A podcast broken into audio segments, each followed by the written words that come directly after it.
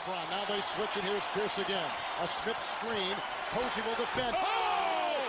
LeBron James with no regard for human life. Boston only has a one-point lead. Greer's putting the ball on a play. He gets it out deep. But Havlicek steals it. Over the Sam Jones. Havlicek stole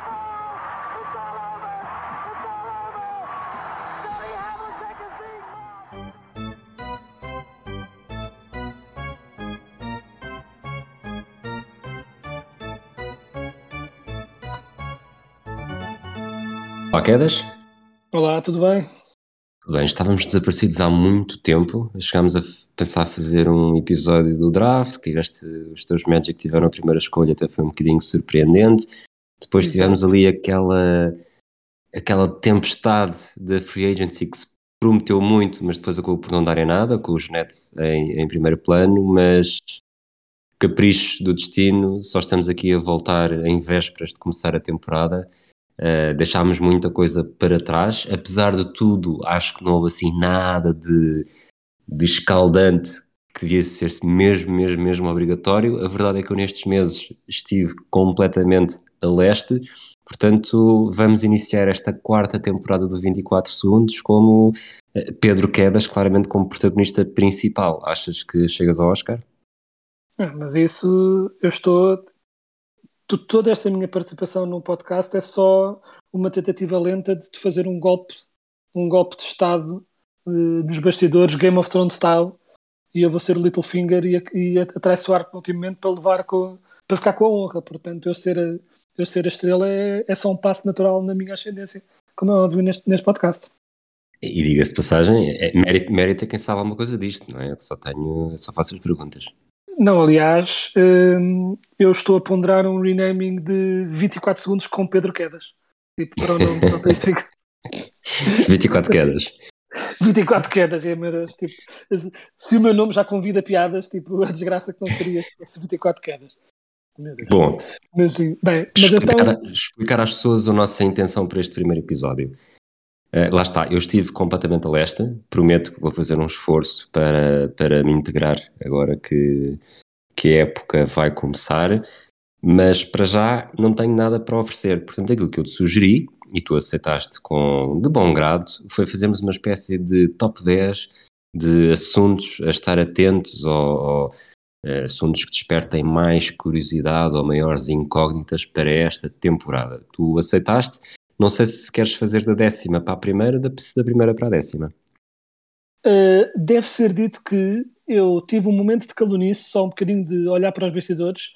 Eu escrevi os meus pontos, os meus tópicos da décima para a primeira, embora isto não tenha, não tenha bem uma ordem de importância super relevante, mas, é, mas depois, por acaso, a organizar os meus pontos, isto aqui está com os números trocados, portanto, vamos fazer de 1 a 10, mas em teoria estamos em crescendo de importância, mas só mais ou menos. Estamos mais com alguns assuntos interligados do que necessariamente com um grau de importância. São 10 tópicos, 10 coisas, entre muitas outras, mas 10 coisas a que eu vou estar atento e que, eh, pronto, me aprove de destacar e, portanto, vamos a isso. Muito bem, então vamos começar então pela primeira, tecnicamente a mais importante. E tu, como és uma figura imparcial com créditos firmados neste podcast há pelo menos dois anos, eh, tenho quase certeza que será os Magic e o Paulo Banquero. Na verdade, e só porque nota-se que eu se calhar não fui bem explícito, é exatamente o inverso, estamos da menos importante para a mais importante. Ah, Portanto, ok. vamos pôr uma pequena pausa nessa tua previsão e veremos se tens razão ao longo da minha lista. Mas Ah, para então já, neste, neste caso é de que forma é que os socos de Draymond Green poderão afetar o lugar de Muhammad Ali na lista de melhores pugilistas de sempre? também já lá vamos mais ou menos, isto, mas para começar, porque muitas das outras estarão mais relacionadas com basquete jogado e o que vai acontecer no que remete para equipas lutando por um título e o basquete que interessa, queria deixar despachar já uh, um dos assuntos a acompanhar ao longo da temporada, mas acima de tudo após o All-Star Game, que será, uh, apesar de ser um ano em que há um número inusitado de equipas fortes com intenções de chegar aos playoffs e serem boas. Acho que ambas as conferências este ano estão com várias equipas fortes. Tipo, parece que passámos um bocadinho a era das, não é, dos Big Threes, ficou um bocadinho para trás, e então agora parece que tens muitas equipas com Big Twos ou simplesmente equipas boas com capacidade de, de atacar o título. E já vamos falar dessa, mas eu quero começar por falar no inverso, que é depois daqueles dos dois jogos que houve, que não, eh, não terás visto, mas terás pelo menos se ouvido falar dos dois jogos que houve entre a equipa francesa do Victor Wembanyama e a, a equipa do G-League Night com o Scoop Johnson e que eles fizeram dois jogos amigáveis um bocado para mostrar as duas grandes estrelas e pobre coitado do Scoop que mostrou ser um belíssimo jogador uh, parece-me ser uh, bastante bom e quem ficar com ele um, uh, eh, quem ficar com ele tipo na, na próxima jornada ficará muito bem entregue. E agora peço só um bocadinho. Pronto, estava só a ver se uh, tinha dito bem o nome, que eu acho que chama-lhe chama-lhe Scoop, mas era Scoot. Scoot Henderson. Chamaste-lhe Scoop, sim. Se calhar Scoop Johnson e era Scoot Henderson. Estava a mostrar montes de coisas a, ao mesmo tempo. Mas dito isso, o que o Victor Mbanyama fez nesses jogos foi absolutamente fantástico. Lá, já, já, que isto, já, que isto, não vai ser editado, tu conseguiste dizer bem esse, o nome do, do francês, que é a primeira escolha e óbvia. Não, exato, e não e falhar naquela.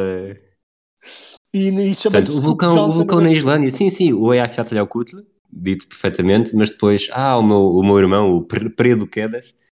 Yeah. Não, mas isto é o clássico quando ficas o tempo todo a preparar, porque sabes que vais ter uma coisa difícil para decorar ou algo assim, e treinas tanto para o difícil que depois zarolhas por completo no, no básico. Lembro-me uma história clássica de eu que me contavam os meus pais quando eu era miúdo, em que eu perdia, pequena tangente, peço desculpa, em que eu todos os dias perdia o guarda-chuva e levava o guarda-chuva para a escola e perdia-o sempre. Deixava no autocarro, deixava em todo lado. E então recebi mais um guarda-chuva e disseram-me que eu não podia de todo perdê-lo porque já estavam fartos de comprar guarda-chuvas novos. E então eu vim a viagem toda para a escola no autocarro, agarrado ao meu guarda-chuva, como se a minha vida dependesse disso. E sem dúvida não me esqueci do guarda-chuva, mas cheguei à escola sem mochila. Porque deixei a mochila no autocarro e tive de fazer o dia todo com cadernos emprestados e ao final do dia tive de ir aos perdidos e achados da Vimeca buscar a minha mochila. Isto para dizer, pronto, foi um bocadinho a mesma coisa. Esforcei-me tanto para passar a dizer bem o Embanyama, que na verdade nem é assim tão complicado. tipo, podia ser pior, há nomes piores, mas pronto, fiquei tão concentrado que disse mal outro nome. Mas pronto, mas voltando ao Ebanyama, tipo, de facto, porque já sabia uh, o potencial a nível do, do que eu chamo né, os measurables, né? tipo, aquela altura, a extensão, uh, o potencial de skills que ele tinha, mas depois quando vês aquilo tudo a ser usado em campo, é de facto um jogador, pronto, já o, já o chamam o melhor uh, draft prospect desde o LeBron James e não acho descabido pelo que eu vi, tem de facto a arte de ser um jogador absolutamente insano, não é? um jogador que, que defende incrivelmente Agora, bem. desculpa, em relação a isso, se, se, se é desde o do LeBron James, antes de, de, antes de antes deste ano, quem é que seria o segundo melhor prospect? O Anthony Davis? Ou seja, o Wembanyama está a roubar esse estatuto a quem? Eu diria que o segundo melhor prospect, a nível de hype, né? não estamos a falar do que como resultou, a nível do hype que havia pré-draft, uh, porque para mim, provavelmente, o segundo melhor prospect pós-LeBron James foi o Luca. Mas o Luca tinha muitas incertezas. Havia algum hype, Sim. mas havia muitas incertezas. Daqueles que não havia incertezas, será entre Davis e Zion. A okay. nível do hype, do acharem que é incrível. Uh, já não tenho. Eu, a minha inclinação é dizer Zion, mas eu já não tenho tanta memória de como estava o hype com o Davis na altura. Não tenho mesmo essa memória tão presente mas será entre um destes dois. A nível de garantido, estes não há como enganar, vão ser jogadores absolutamente absurdos e geracionais. Uh, okay. E curiosamente, tanto o Davis como o Zion têm sido afligidos pelo mesmo problema que é lesões. Uh, pronto, mas, mas pronto, mas acho que o Embanyama vai ser incrível. Ele, do que dá para ver, ele de facto é um, um forward uh, center com altura ainda maior que o Porzingis, e o Porzingis já é muito grande, uh, com skills de base, lançamento exterior muito bom, capacidade de criação de lançamento, como se fosse um base, e ainda por cima depois defende absurdamente bem, tanto no interior como no, no perímetro. Ou seja, vê-se que é daqueles jogadores que começou a olhar para o jogo dele e não há de facto falhas. E isto para dizer, eu acho que este ano vamos ter uh, uma enorme divisão, na minha opinião, entre as equipas que se vão consolidar como candidatas e depois todas as que não, ao contrário de outros anos em que há aquelas equipas que estão ali mais ou menos a meio e que decidem, ah, vamos tentar o play-in, de... nunca se sabe. Eu acho que este ano qualquer equipa que tenha um mau começo e que a única aspiração fosse chegar ao play-in, vão começar a perder de propósito animalmente, porque todos os analistas dizem que vai haver uma corrida ao fundo muito grande, apesar de só tens de chegar, só tens de correr até aos piores três. Não é? Tipo, não há aquela obrigatoriedade de seres o pior dos piores, basta que sejas um dos piores três e tens, pronto.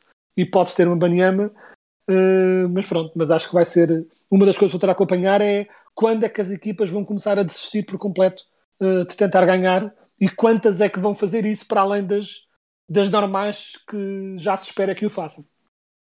Muito bem, corrida ao tanking na, na, no primeiro lugar uh, ou no, no, na posição 1, posição 2 para quem? Estou interessado em ver como é que hum, há aqui várias equipas que, tirando o contexto uh, que vou já dizer, seriam equipas que a nível de talento, umas mais, outras menos, mas teriam aspirações de poder lutar por um título. Os Lakers um bocadinho menos, mas equipas como Suns, Celtics, Nets, a nível de puro talento uh, no plantel, são uh, óbvios candidatos, que poderiam perfeitamente ser candidatos ao título. Mas vai ser interessante ver como é que qualquer uma destas equipas vai ser afetada ou não pelo, pronto, pelas adversidades de balneário, chamemos-lhe assim. É? Tipo, no caso dos Lakers, toda a situação com o Westbrook, que ainda no último, há um jogo, há uns poucos jogos atrás, um jogo pre-season, demorou deliberadamente demasiado tempo a dar um high five ao Beverly quando já toda a gente tinha dado. Parece uma coisa pequena, mas é daquelas coisas que é mesmo tipo caramba, tipo, haja, haja birras eternas. Um, nos Suns, obviamente, toda a situação com o dono e também a questão do, do Aiton, que acabou por ficar claramente a contragosto. Ele quase que diretamente diz estou aqui porque me pagam para estar aqui e só falta dizer não tenho interesse em estar aqui, só vou jogar porque me pagam. Né? Tipo, é um problema. Marshall Lynch. O quê? Exato, Marshall um Lynch da é NBA. Exatamente, parece que é um bocado. Só que em vez de ser para as conferências, o Marshall Lynch dizia isso em relação a ter de dar entrevistas. O Eitan é isso em relação a jogar ponto. a jogar ponto pelos Suns. Uh, no Celtics, não parece que vá afetar tanto assim mas não deixa de ser uma situação estranha, não é? Tipo, pouco usual, perder o treinador eh, do nada, pela razão que é, eh, de repente é o treinador adjunto a assumir a equipa. Eh, com os Celtics eu acho que vai afetar menos, mas é questionável que não afete de todo, não é? Tipo, há alguma que vai afetar. E depois os Nets, que são uma equipa que uma pessoa olha para o plantel e seriam candidatíssimos ao título, por puro talento, mas quem sabe? A verdade é que, por exemplo, tu vês os jogos da Pre-Season e eles estão bem. O Ben Simmons está ainda um bocadinho a ambientar-se, mas o Durant é o Durant. O Kyrie Irving está a jogar bastante bem, mas com eles é um bocadinho aquela bomba relógio, que é até quando é que dura. Quando é que alguns destes problemas vão reacender. Hum, curiosamente, o Durant até foi o que exigiu a saída. E até acho que ele será o menos problemático porque o Durant é famoso por não deixar uh, as suas picardias externas afetarem muito o seu jogo. Por norma ele está em campo e por norma se, está, se não está lesionado joga e joga muito bem. Porque ele basicamente é daqueles que não sabe fazer outra coisa. Com o Kyrie, who knows?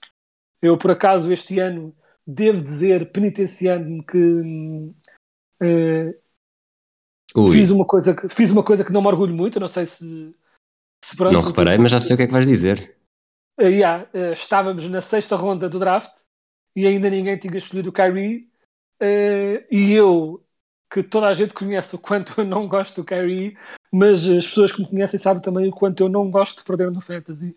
E basicamente escolhi o Kyrie, não só porque acho que vai jogar bem enquanto jogar, mas acima de tudo porque não podia dar ao luxo de alguma outra equipa também potencialmente candidata a ganhar Fantasy ficasse com ele e ele tivesse uma época em que lhe desse a veneta jogar os jogos todos e de repente tinhas o Kyrie a jogar uh, muito bem para outra equipa. E na sexta ronda já era criminoso deixá-lo escapar.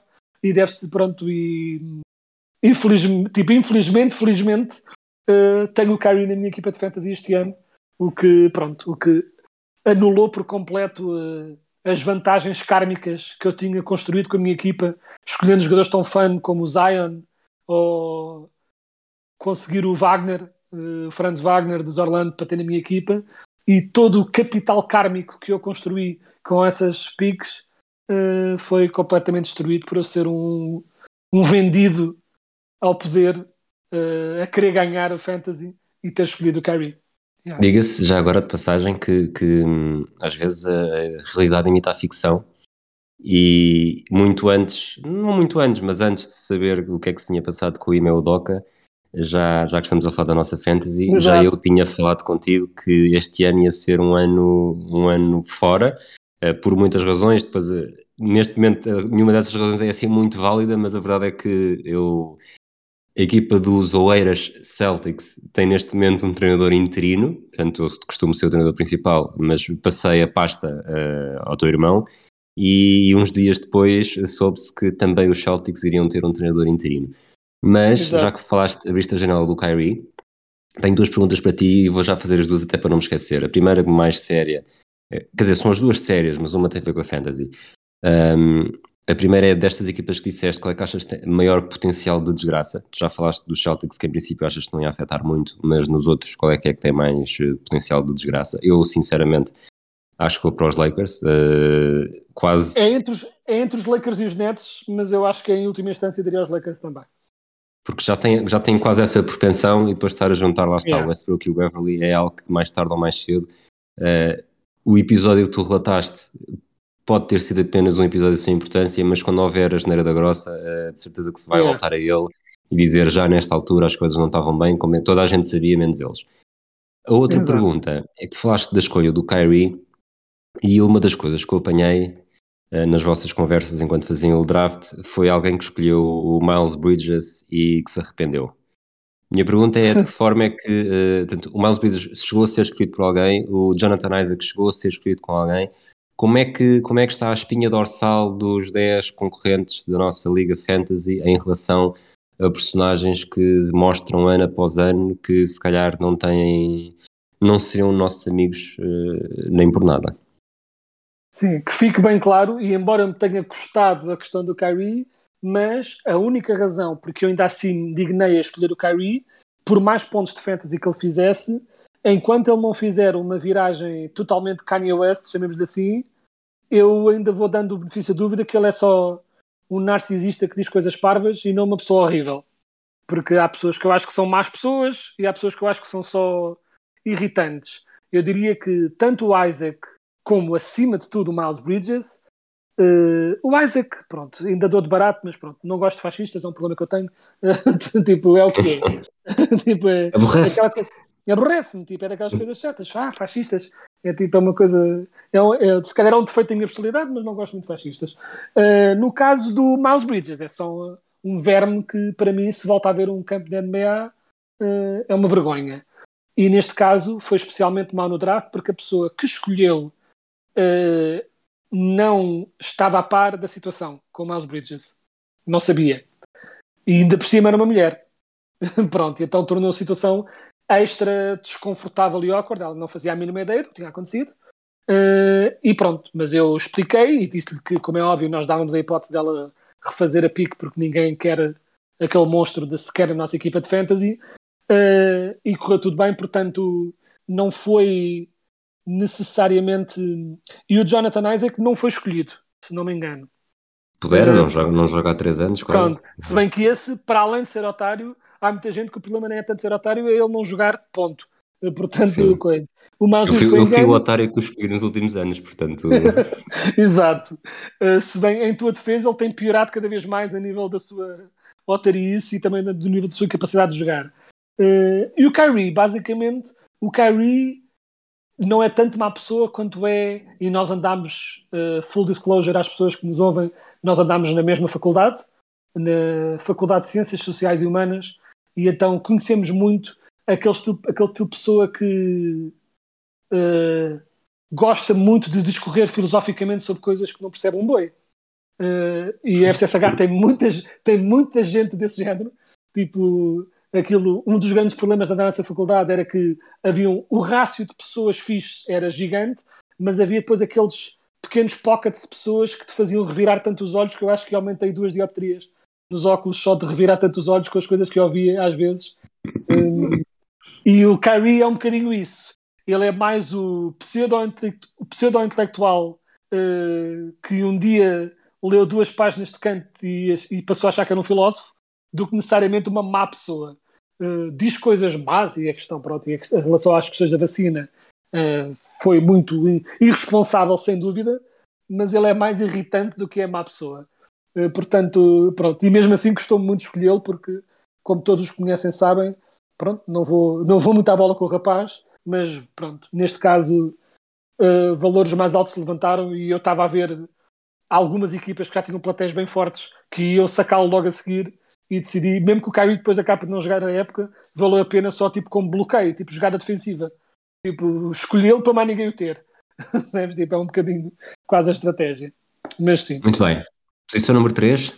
Posição número 3. Uh, eh, mais ou menos uh, no que no que tínhamos falado antes, mas é também abordar de uma situação com questões de balneário, que foi a questão do Draymond, né? tipo, e aquela, toda aquela situação com o Jordan Poole, e devo dizer que, embora eu compreenda o argumento que tem sido passado, não só pela equipa, como até para alguns outros analistas, pronto, houve essa questão que é, eu acho que a relação ao que aconteceu ao Draymond, mediante o que ele fez, acho que vivemos em dois extremos e não se chegou a nenhuma solução adequada. Ficou num deles, que é acho absurdo uh, que ele que não lhe aconteça absolutamente nada.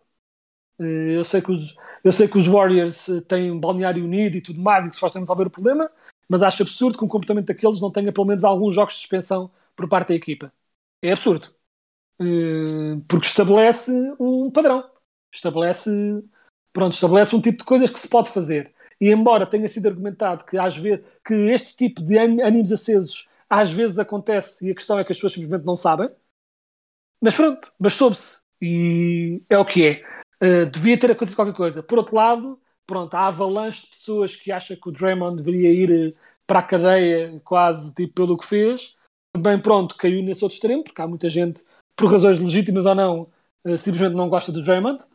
Uh, e então caiu-se um bocadinho nesses extremos. Eu acho que se podia ter feito mais. Acho que ainda por cima, havendo vídeo e havendo vídeo do nível de violência que foi, porque às vezes há aquelas bulhas que é um bocadinho hold me back e talvez haja um soco atirado, mas é um soco assim mais para dizer que sim. Neste caso, foi um soco à séria que acertou em cheio, com toda a força, que não deu mais mazelas porque não calhou, uh, e acho que é absurdo não ter acontecido mais.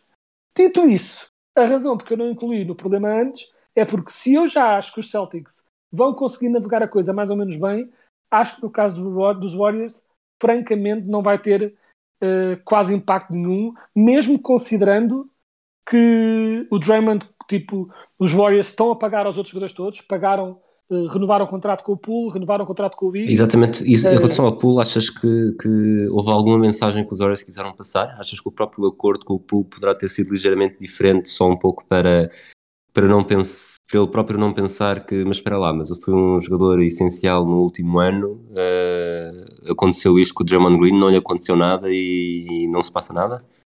Eu acho que fazer, renovar logo o contrato com o Pool e num negócio que não foi, não foi excessivo, mas foi generoso que foi um bom contrato uh, para o que o Pool tem para oferecer, eu acho que foi uma forma de dizer ao Pool nós resolvemos estas coisas internamente e decidimos que é melhor para a equipa que continue a equipa toda junto e que não se suspenda o Draymond.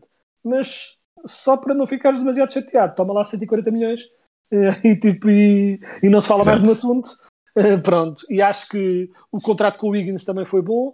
E claro, ambos estes contratos lançam o que vai acontecer a nível de contrato com o Drummond em grande questão. Mas eu, sinceramente, com os Warriors, eu acho que uh, mesmo que se venha a materializar no Drummond e eventualmente sair na próxima época, por exemplo, eu acho que isso não vai afetar demasiado a produção em campo.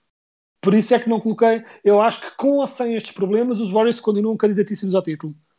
Uh, não sei se serão os meus favoritos ou não, teria de pensar no assunto, mas um, continuam candidatíssimos.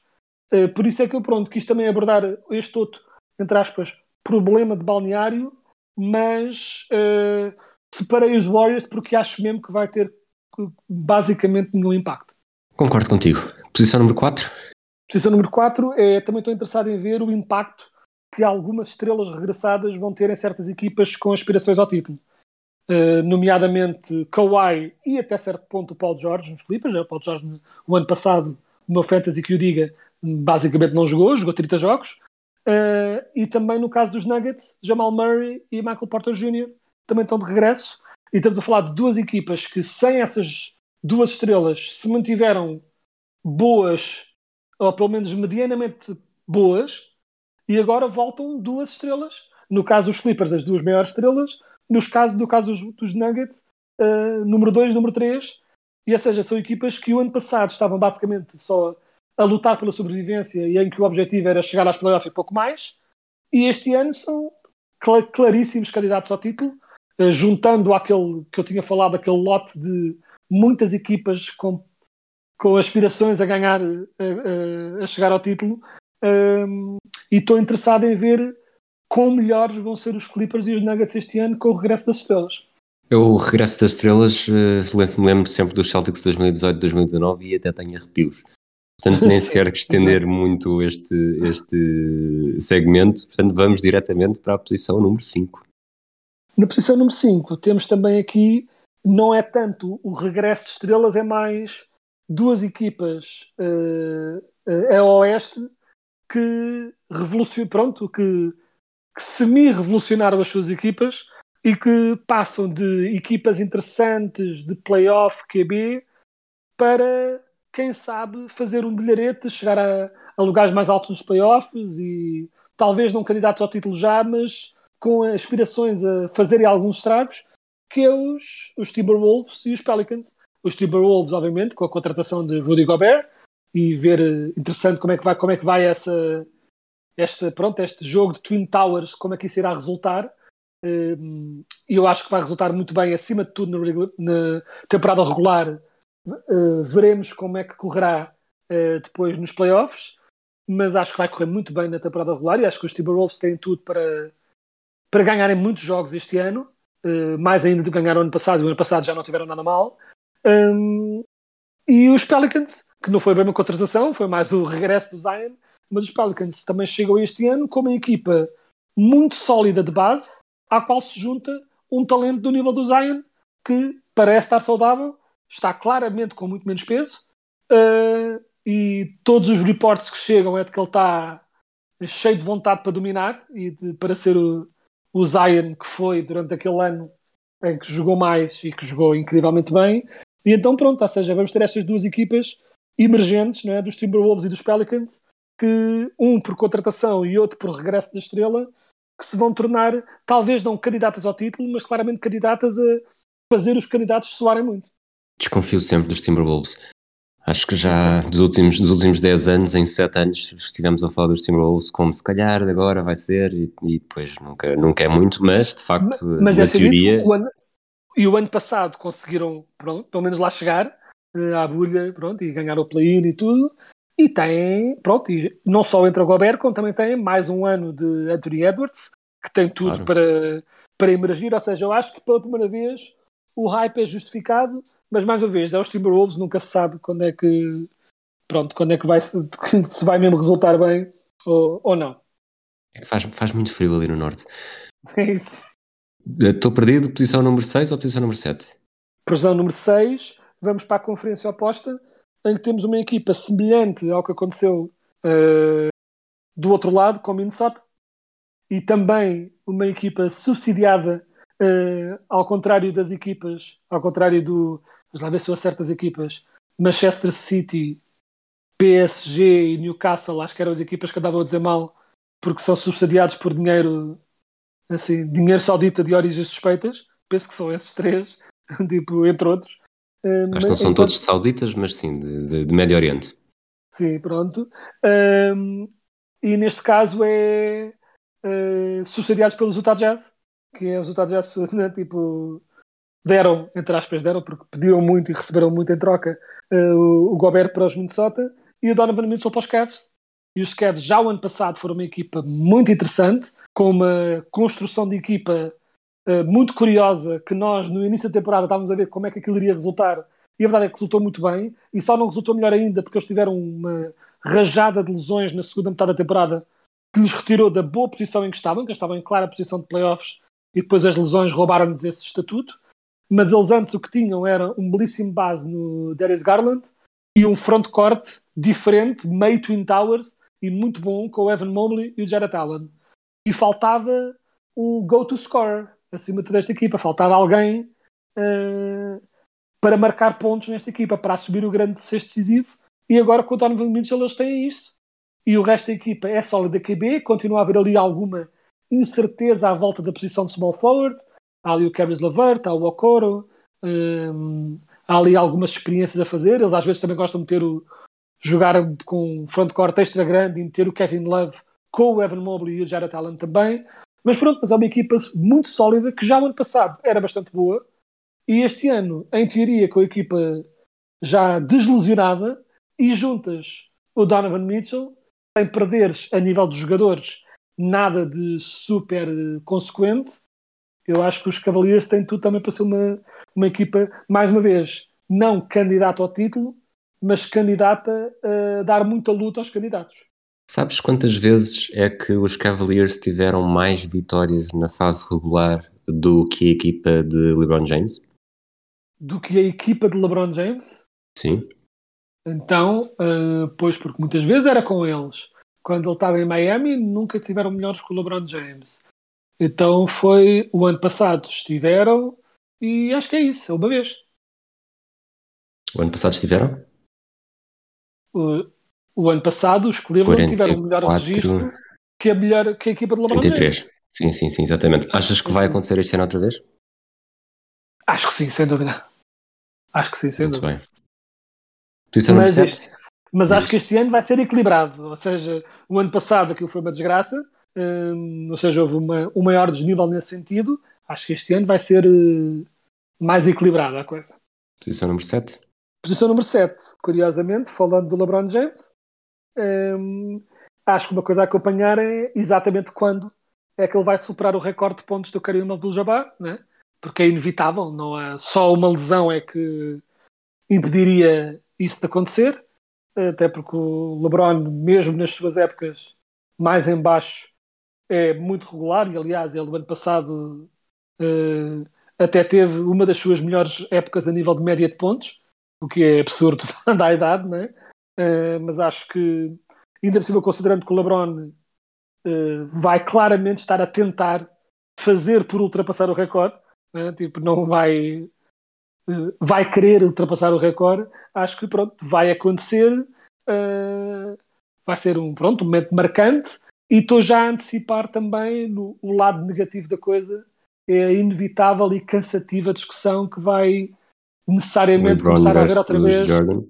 Outra vez, pronto, e a, a discussão do costume. E mais uma vez, eu não acho que a discussão seja má de ter, o que me irrita é que essa discussão nunca é tida de forma civilizada, portanto já me cansa tê-la, porque acho que há argumentos válidos para, pronto, sobre vale mais um grande pique ou vale mais longevidade, né? Tipo, são debates interessantes de se ter, mas são muitas vezes tidos de uma forma tão imatura e parva que já estou preventivamente a irritar-me com a chuva de takes que virá. Quando Irritar ele... preventivamente é muito bom.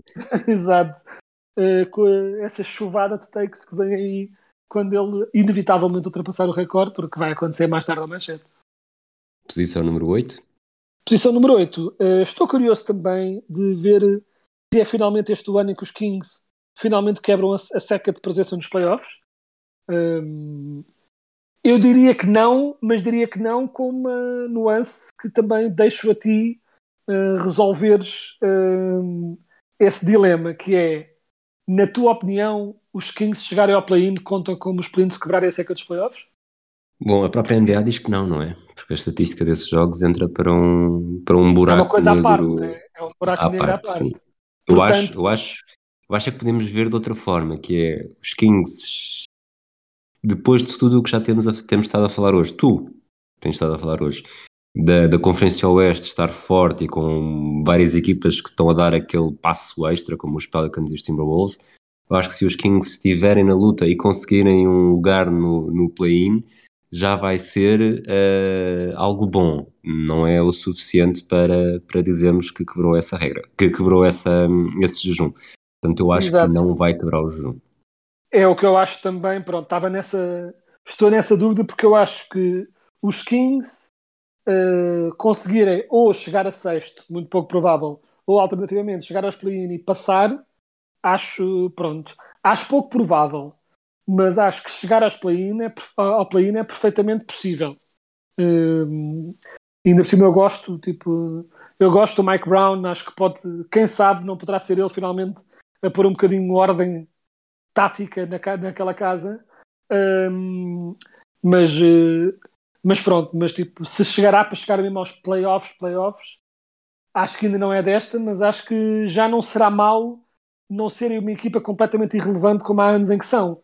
E acho que já será pelo menos um passo na direção certa, e até porque os Kings não estão assim, não são provavelmente uma equipa velha, não é? Tipo, o jogador mais veterano que lá tem, assim, a nível dos jogadores mais relevantes é o Sabonis, e o Sabonis não é velho. Portanto, há, há espaço para crescer, e a minha esperança genuína, porque eu não gosto de ver estas equipas né, eternamente na mediocridade, é que os Kings consigam tornar esta temporada uma temporada de pelo menos um passo extra para se tornarem eh, melhores ainda no próximo ano e quem sabe aí chegar aos playoffs.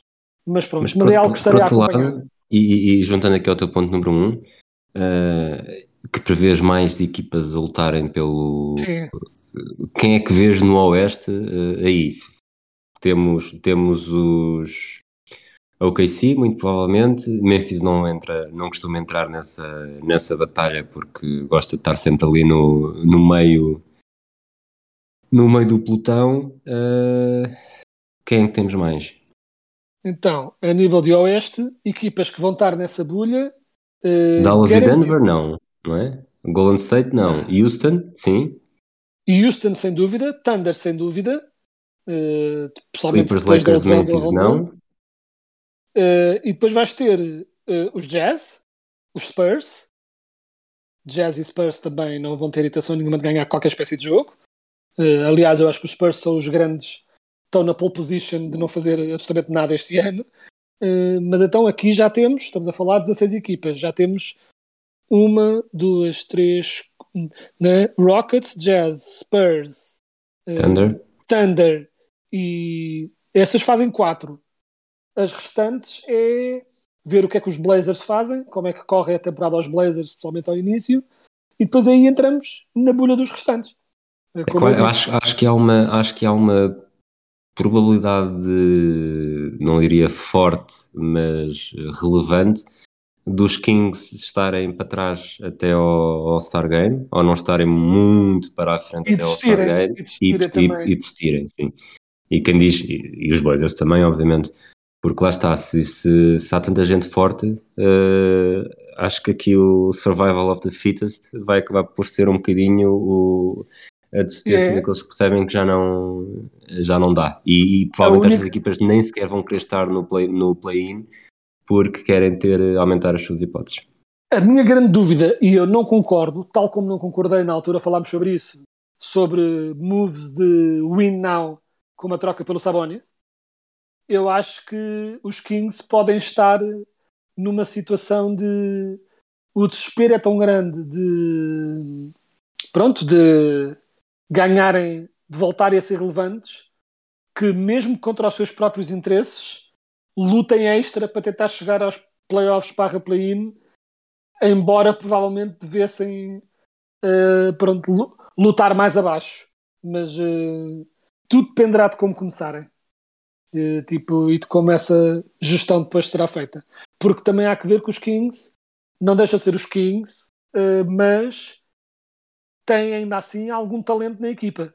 Portanto, chega uma altura em que ou começam todos a ter lesões misteriosas ou não há muito como perder. Porque, por exemplo, os Spurs este ano não precisam de lesões misteriosas para jogar para o último lugar. Tem uma equipa eh, sem desprima para o Calvin Johnson, que é um jogador que eu que eu gosto, quando a tua maior estrela de longe é o Calvin Johnson, a equipa está mesmo, mesmo dentro. Tipo... Eu acho que estás a ignorar o talento do Zach Collins, mas, mas pronto. Exato. Um, Miasqueta, como é que ele é apanhado nisto tudo? O melhor, o melhor que podia acontecer era realmente chegar a fevereiro, desistirem, o Sabonis ir para um contender e, e abrir espaço ali. Eu acho que é isso. Eu acho que o Nemias está, estaria pronto, está entre aspas desesperado para que, para que a equipa comece a desistir, para ele começar a ter mais minutos. Acho que este ano, principalmente considerando que eu acho mesmo que há pressão interna dos Kings para ganharem, para voltar aos playoffs, o Nemias, infelizmente, isso vai significar que não vai haver muitos minutos. Hum, pronto, não vai haver muitos minutos durante a temporada regular, até porque nem viu especialmente muitos, infelizmente, na preseason.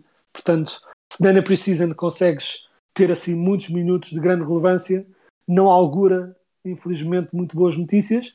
Mas tudo dependerá de como é que os Kings vão. Pronto, se vão. Como é que a época deles vai correr. Eh, portanto, ao mesmo tempo que eu torço para que os Kings quebrem este jejum, porque eh, para bem dos seus fãs seria uma boa notícia. Por outro lado, eles, eles ficarem piores seria melhor para o nosso Nemias. Exatamente. Vês alguma hipótese do Nemias não terminar a temporada nos Kings? É perfeitamente possível. Não vejo para onde é que iria, mas acho que é possível. Eu acho que tudo dependerá eh, também do que. eh, tudo dependerá de, en- en- entre aspas, propostas ou ofertas que possam surgir. Né? Não vai haver. eh, depende, é ou menos, tudo depende de como a época correr. Tudo depende de como a época correr. Posição número 9? Na posição número 9, estou curioso se poderá ser este o ano. eh, o Luca já o ano passado, o Luca Doncic já o ano passado era o favorito ao MVP eh, e pronto, e não ganhou. E não ganhou bem, porque começou mais uma vez a época um bocadinho a- a ganhar a forma, chamamos-lhe assim, durante a época. Este ano, pelo menos eh, com, lá com o torneio de Eurobasket lá pelo meio, vê-se claramente que o Luca entra este ano, pelo menos em melhor forma física. Vamos ver como é que isso se traduz depois nos resultados em campo. Mas eh, volta a ser, nas odds de Las Vegas, o principal candidato. E este é, é perfeitamente possível. Claro que há certos fatores. Eu não acho que Dallas será tipo a equipa número 1 um da NBA.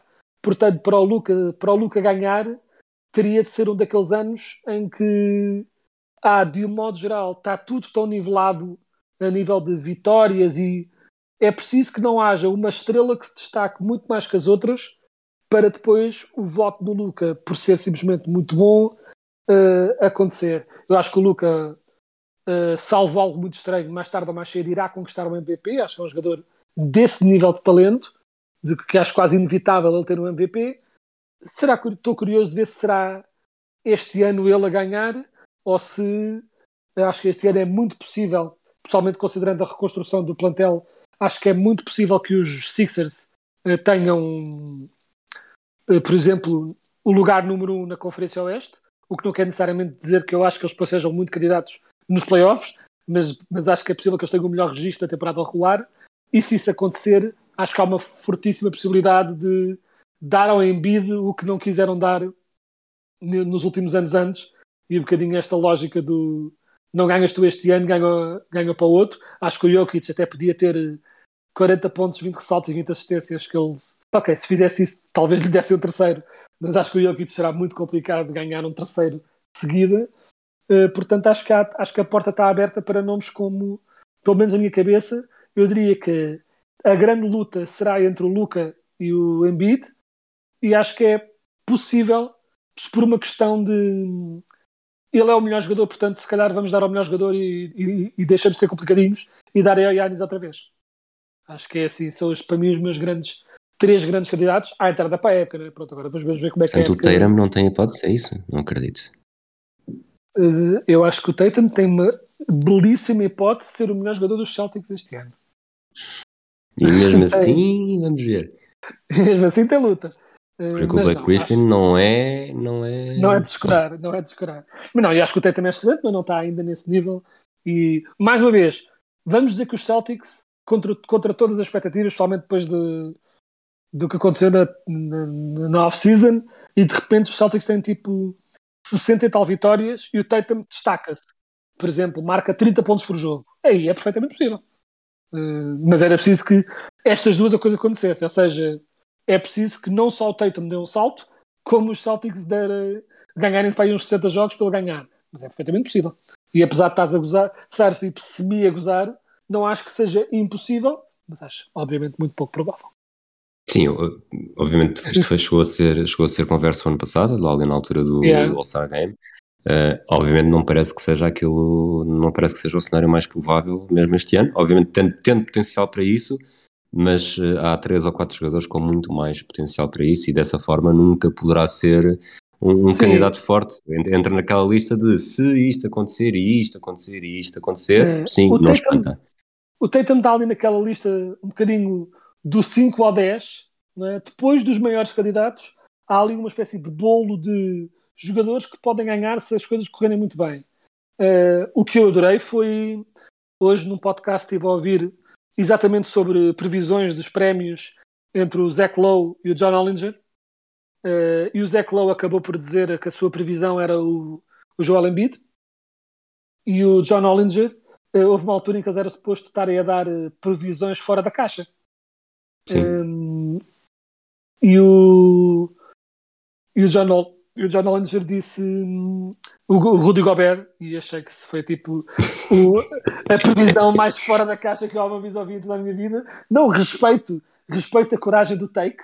Tipo, e a lógica era, vamos dizer que as coisas correm tão bem em Minnesota que de repente Minnesota fica com uma das melhores defesas na liga e ganham 50 e tal jogos ou 60 e podemos apontar entre aspas a razão para eles melhorarem como sendo o Rudy Gobert, mas o próprio Zach Lowe diz logo a seguir, pá, se, mesmo que isso aconteça tudo a Minnesota, né, tipo de de repente tornarem-se imagina, vamos dizer que a Minnesota fica em primeiro lugar na, nos standings vamos dizer, mais depressa ganha o Towns ou o Edwards do que ganha o Gobert Tipo, Exatamente.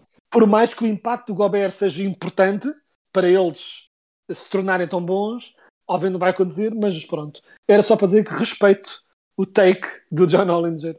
Uh, tipo, há que ter de vez em quando assim uns takes fora da caixa e esse foi dos que me, me divertiu mais assim, dos tempos recentes.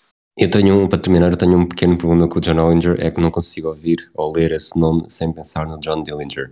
Mas isso, lá está, é como a forma como o meu cérebro está, está ligado. Exato. Posição número 10 para terminar. Para terminar, uh, tu tinhas razão, simplesmente não na ordem, terminar com uma escolha muito pessoal. Então vamos falar dos Magic. Um, uh, pronto, e é, é curioso. do, do Chet Holmgren, não é? Os Magic de Chet Holmgren, exatamente. Os Magic do Paulo Banquero e acima de tudo o que eu acho que é, embora estou muito curioso para ver os Magic este ano e embora o grande objetivo continue a ser des- desenvolvimento de talento, eh, claramente, não, não estamos a ser candidatos a coisa nenhuma este ano, mas acho que eh, entre o que o Banquero pode ser e já mostrou e entre o que tenho visto também do Wendell Carter Jr. e acima de tudo do Franz Wagner, não só no Eurobasket, mas também depois agora nestes jogos que tem jogado, eu acho que o frontcourt de Franz Wagner, Paulo Banquero e Wendell Carter Jr. tem mesmo muito potencial. Ou seja, acho que há ali um, um frontcourt de futuro com estes três jogadores. Acho que são três jogadores com mais que talento para serem bons titulares numa boa equipa. O Banquero até tipo com potencial ainda de mais estrela ainda. Hum, e acho que é um frontcourt muito interessante em que têm todos basicamente a mesma altura, hum, essencialmente, eh, mas que oferecem todos coisas diferentes, são muito complementares, todos passam bem, todos defendem bem, eh, nem todos lançam igualmente bem, mas lançam bastante aceitavelmente. Um, e então acho que é uma. Estou muito curioso, ou seja, embora continue um, a estar mais preocupado em ver o talento a desenvolver-se necessariamente sobre se ganhamos o jogo ou não, mas estou pelo menos satisfeito por este ano entrar no- na época com interesse em ver os jogos dos Magic para algo mais do que só torcer para que percam para termos uma escolha boa. Né? Porque torna-se um bocadinho mentalmente eh, cansativo estar eh, a torcer para que pronto, tipo, saber que a tua equipa não vai oferecer nada de interessante para tu veres este ano. Este ano eu não sinto isso. Este ano sinto que há aqui há pelo menos coisas interessantes para ver. Acho que para mal dos nossos pecados eh, decidimos ser um bocadinho melhores no ano em que devíamos fazer tanking mesmo à bruta e eu acho que não vai acontecer. Hum, acho que vamos estar fora das sweepstakes para o Embanyama, a não ser que comecemos muito mal e aí pronto, talvez se comecem, se bem por outro lado, pronto, só mesmo com lesões misteriosas é que vai lá porque nem há a questão de dar descanso a veteranos, porque não há veteranos na equipa, né?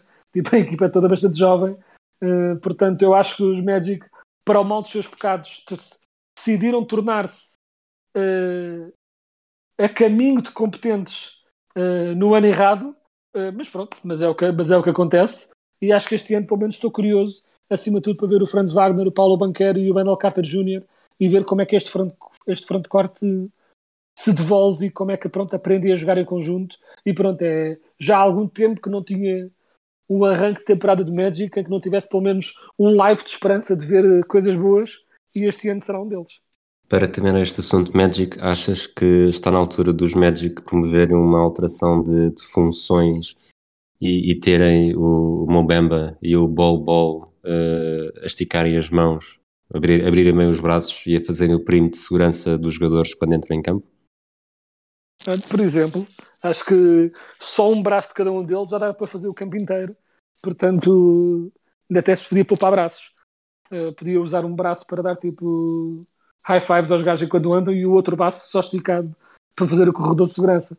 Uh, mas acho que pronto, e acho que é a nossa a nossa equipa dos, dos tall boys, né? tipo, os tall boys que o nosso front o nosso front office tanto gosta. Uh, o Bol obviamente, mal vai jogar. O Mobamba uh, vai ser interessante de ver como é que eles vão inseri-lo na rotação também, embora tenha muito menos, ainda pronto, tenho menos esperanças com o Mobamba do que tenho com o, o resto dos jogadores do frontcourt. Mas, uh, mas sim, mas acho que pelo menos para. Ou até, até se pode fazer um. Uma. Podemos fazer uma, uma mega equipa em que pegávamos do frontcourt o Franz Wagner, Banquero e o Mendel Carter Jr. e depois com eles, em vez de, punha, em vez de pôr nos bases, punhamos o Bol Bol e o Bamba a jogarem a bases e basicamente a defender a zona mais ridícula da história da humanidade. E uma zona, uma zona 3-2, o Bamba e o Bol só tipo com os braços abertos, andando de lado para o outro, como as peças do Pong. O Taco Fall está disponível. tipo, e pronto, e era só mesmo mãos abertas e andando de um lado para o outro, fazendo defesa zona e, o resto, e os outros jogando normalmente. Uh, acho que seria tipo uma ideia que o Vivek do Radhanadive, acho que é assim o nome dele, dos Kings iria adorar. Vivek, esse que em tempos sugeriu que sugeriu ao treinador se não seria interessante deixar um jogador à mama e defenderem 4 para 5 para depois terem o sexto garantido no, no contra-ataque que pronto, acho que é o tipo de ideias que se, tipo, que se deve promover na NBA, ideias fora da caixa, como o Gobert é MVP. Alguma nota antes de terminarmos por hoje? Uh, não, acho que não sei se queres, dado que não fizemos uma previsão pura e dura uh, da temporada, não é? Com vendo divisão a divisão e essas coisas todas, queres arriscar um, um palpite de finalistas e campeão antes da época começar? Ora bem, finalistas do Este, Bucks. Finalistas do Oeste, estou muito mais dividido. Eu acho que vai ser, é capaz, é muito provável que seja Bucks Celtics, uh, vendo depois se, se os emparelhamentos o permitirem. Uh, não confio que os Warriors consigam chegar à defesa do título, e mas ao mesmo tempo não parece que haja uma segunda equipa óbvia para, para isso. Portanto, vou Olha, vou arriscar tudo e vou dizer Clippers Bucks. Muito bem, eu estamos em sintonia porque, mais uma vez, dependendo dos emparelhamentos, porque isto que eu vou dizer agora pois pode não dar por causa de ficou em segundo, ou terceiro ou quarto e não é tipo encontram-se antes do tempo, mas de um modo geral acho que a este passa os Bucks e acho que os grandes candidatos a, a, a que façam não passar os Bucks são os Celtics, concordo. Do outro lado é exatamente a mesma coisa, mas eu inverto acho que passam. Acho que Clippers são os grandes candidatos a não deixar os Warriors chegar à final. Uh, apesar dos Clippers né, serem basicamente uma equipa amaldiçoada, portanto, é sempre sim, daqueles takes sim. que, a nível de, do que a equipa é, tem tudo para serem candidatos. O resto, vamos ver se a maldição o permite.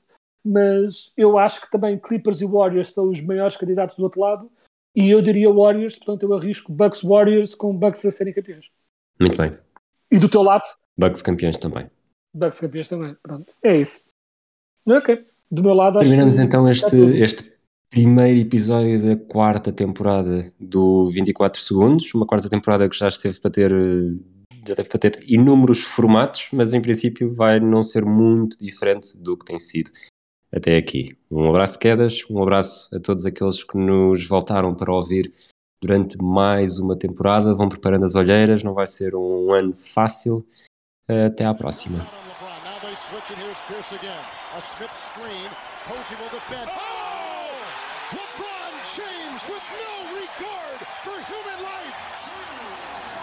Boston only has a one-point lead. Greer's putting the ball on a play. He gets it out deep, and Havlicek steals it.